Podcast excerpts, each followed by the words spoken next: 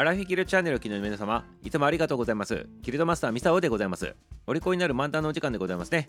今日はね、靴の話してみたいなというふうに思っております。靴でございます。はい、靴でございますね。履く靴でございます。はい、ということでございましてね、靴を漢字に書くとどんな感じでございますか？ね、あのー川って書いてね、横にね、科学の科って書くわけでございますね。川っていうのはね、あの動物の川の川でございますね。そして、科学の科っていうのはね、化けるとも呼ぶでございますね。ということでね、皮が化けると靴になるということでございまして、言い換えるとね、川のお化けがね、靴だったと。そんな話でございますね。はい、ということで今日終了したいなというふうに思って、いや、違うでございますね。違うでございます。全く違うということでございまして、川が化けてね、お化けになって出てくるとか、そういうね、怖い話でも恐ろしい話でもね、ないでございます。はい、至って真面目な話でございまして、今のやつ全部忘れてくださいませ。はい、ということでね、今から入りたいなと思っておりますね。はい、ということでね、今までの話はね、吐き捨てていただきたいなと思っておりますね。はい、ということでね、お後がよろしかったのかどうか知らんでございますけども、終わりにしたいところでございますけどね、じゃあちょろっとだけ言わさせていただくでございますね。靴の記念日という風になってるからでございましてね、なぜ靴の記念日なのかと。はい、ということでございましてね、時代がね、明治時代でございます。明治3年、1870年でございますね。これの昔の今日の日でございまして、日本でね、一番最初のね、革靴の工場がね、誕生したということに由来してるわけでございますね。これどこにねあのこの工場ができたのかって言ったら築地でございますね。東京のね築地でございまして西村ね勝三さんという方がねこう作られたということでございますね。この方はねあのこう幕末の方から明治時代にかけてねいろんなことをやってきたねこう実業家さんでございましてねいろんな商売上手な方でございますね。ほんでこのね革靴の工場をねこう立ち上げる前までにはね鉄砲のね弾とかね弾薬とか売ってね資産築いとったということでございましてそしてここに来てね革靴なんでございますけどなんか匂うでございますね。はいというのもねそうなんでございますよ。これあのそもそもが日本で一番最初の革靴の工場を作ったっていうきっかけがねあの外国の方からあの最初ね革靴っていうものがね導入された輸入されたということでございません。そしてこれをねまずねあの明治政府でございますから軍をねあの大きくしようということで軍隊作ったわけでございますよ。この当時ねあの欧米各国にねこう習ってね日本もねこの軍を持って強くするっていうことでございまして国を強くするためにね軍を導入したわけでございましてそのね軍隊のね兵隊さんたちにねこう靴履かせるためにね革靴をね輸入したんでございますけどそのね輸入した革靴が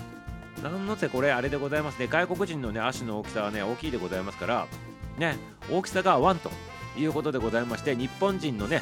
足の形に合う靴を作ってほしいというそんな要望がね軍の方からあってということでございましてこの西村さんがね工場を作ったということでございますね。まあもそもそもがね鉄砲の弾作っとったり弾薬こう撃っとったということでございますから軍とつながりがあったんでございましょうねきっとね。匂うでございますねここもねビジネスの話でございますね。ではいということでございましてそういう風になったということでございますね。でねまあこの当時の靴のことでちょっと話してみたいなと思うんでございますけど明治3年といえばもうね江戸時代が終わったばっかりでございましてね。もちろんこの頃は一般の人たちっていうのはね靴自体が履いてないわけでございますよ。革靴なんかねとんでもない話でございましてみんなね草履とか下駄とかが主流だった時代でございましてまあこの明治政府が軍を持って兵隊さんたちにね履かしとったっていうところがこれねすごいことでございますね。でもねこれねよく考えたらね幕末の時代に革靴を履いとった人たちおったんでございますよ。これはもちろんあの新政府軍って言われるねあのその幕末の時に旧幕府軍とね新政府軍みたいなやつの戦いがあったと思うんでございますよ。で皆さんご存知のようにねあの歴史好きな方々は分かると思うんでございますけどその当時あの新政府軍って言われとるあの長州と薩摩のねあの連合軍とかはねそちらの方々の上の位の方々たちはねみんなねの和服ではなく、まあ、洋装でね洋式のね格好をしてね、まあ、もちろん靴もね革靴履いとったわけでございます。そしてまあほとんどの方が多分知ってると思うんでございますけどあの新選組の鬼の副長って言われたね土方歳三さんとかもねあの旧幕府軍でずっと最後ね函館の方までねあの戦い続けてその時のね格好がね土方歳三さんも最後のところはもうねちょんまげを切ってねあのちょっとロン毛っぽい形にしてね要するに西洋式のね髪型でございます。そして服もね全部洋服を着てねそして靴もね革靴というかねブーツ履いておりましたね。ブーツね。そういったねあの写真もねいっぱい残っております。はいということでございまして最先端を言っとったということでございますね。幕末のあの時代にねあのもうブーツ履いとったね長いブーツでございますからね革のね。それを履いとったっていうことでね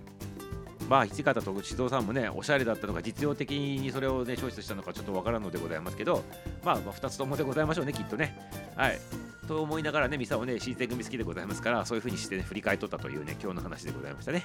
はいということでございまして冒頭に言ったね皮が化けるとね靴になるとそんなお話から始まったね今日のお話でございますけどね